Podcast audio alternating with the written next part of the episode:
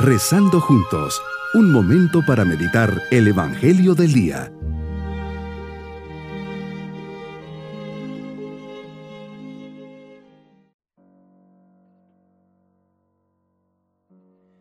El Domingo de Ramos es el gran pórtico que nos lleva a la Semana Santa, la semana en la que el Señor Jesús se dirige hacia la culminación de su vida terrena él va a Jerusalén para cumplir las escrituras y para ser colgado en la cruz, el trono desde el cual reinará por los siglos, atrayendo así a la humanidad de todos los tiempos, y ofrecer a todos el don de la redención.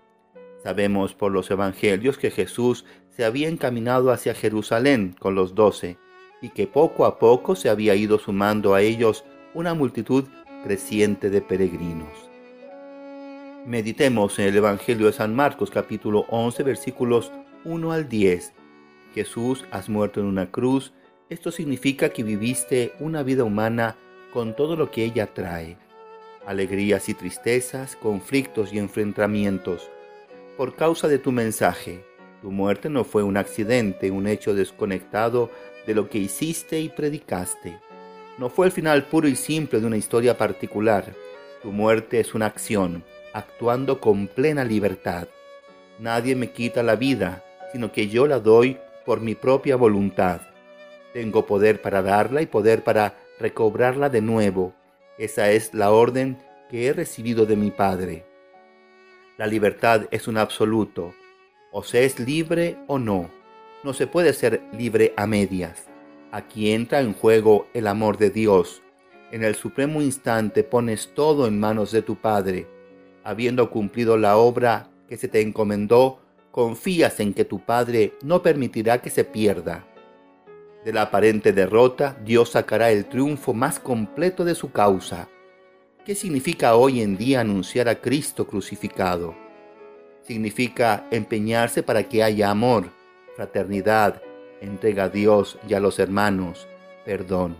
Señalar situaciones y prácticas que deshumanizan, desenmascarar estructuras, valores e ideologías que alimentan el enfrentamiento, la mentira, el odio, la hipocresía, el ateísmo. Tenemos que apoyar activamente las iniciativas que hagan posible la justicia y la verdad. Si así vivimos y actuamos, seguramente sufriremos persecución. Jesús transforma el dolor y la condena a muerte en un acto de libertad y de amor de entrega de ti mismo. Te pones en manos de tu Padre y perdonas a los que te rechazaban. El perdón y la confianza no permiten que el odio y la desesperación tengan jamás la última palabra. Es el gesto supremo de la grandeza del ser humano. En la cruz palpita una vida que no puede ser absorbida por la muerte, la vida que es amor, entrega y solidaridad. Con esta muerte se revela el poder y la gloria de Dios. La hora de la pasión es la hora de la glorificación. Hay una unidad entre pasión y resurrección, entre muerte y vida. Ser crucificado por causa de la justicia y por causa de Dios es vivir. Somos portadores del misterio de la cruz para generar vida allí donde reina la muerte, amor donde se manifiesta el odio hay una libertad que se revela contra Dios y entonces la cruz es símbolo del ser humano caído, del no ser humano, es símbolo del crimen. Pero la libertad del cristiano es compromiso para superar la cruz. No solo la soporta, sino que la combate y la lleva ofreciéndosela al Señor. Se hace profeta, mártir, discípulo del crucificado.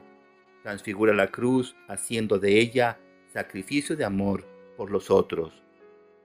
Como dijo y vivió San Pablo, atribulados en todo, mas no aplastados, perplejos, mas no desesperados, perseguidos, mas no abandonados, derribados, mas no aniquilados, como desconocidos, aunque bien conocidos, como quienes están condenados a la muerte, pero vivos, como tristes, pero siempre alegres, como pobres, aunque enriquecemos a muchos, como quienes nada tienen, aunque todos todo lo poseemos.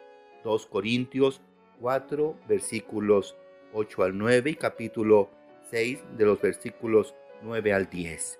Mi propósito en este día, tratar de sintonizar con los sentimientos de Jesús, proclamarle Rey con mi corazón y corroborado con mi vida, pensamientos, palabras y acciones, luchar para ofrecerle una vida íntegra. Mis queridos niños, hoy domingo de Ramos comienza la Semana Santa, Jesús entra triunfalmente a Jerusalén, es proclamado rey y lo consideran profeta. Muchos lo proclamarán solo con los labios, pues el Viernes Santo lo traicionarán y lo dejarán solo. Seamos buenos amigos de Jesús y acompañémosle durante estos días. Y nos vamos con la bendición del Señor. Y la bendición de Dios Todopoderoso, Padre, Hijo y Espíritu Santo, descienda sobre todos nosotros. Bonito día.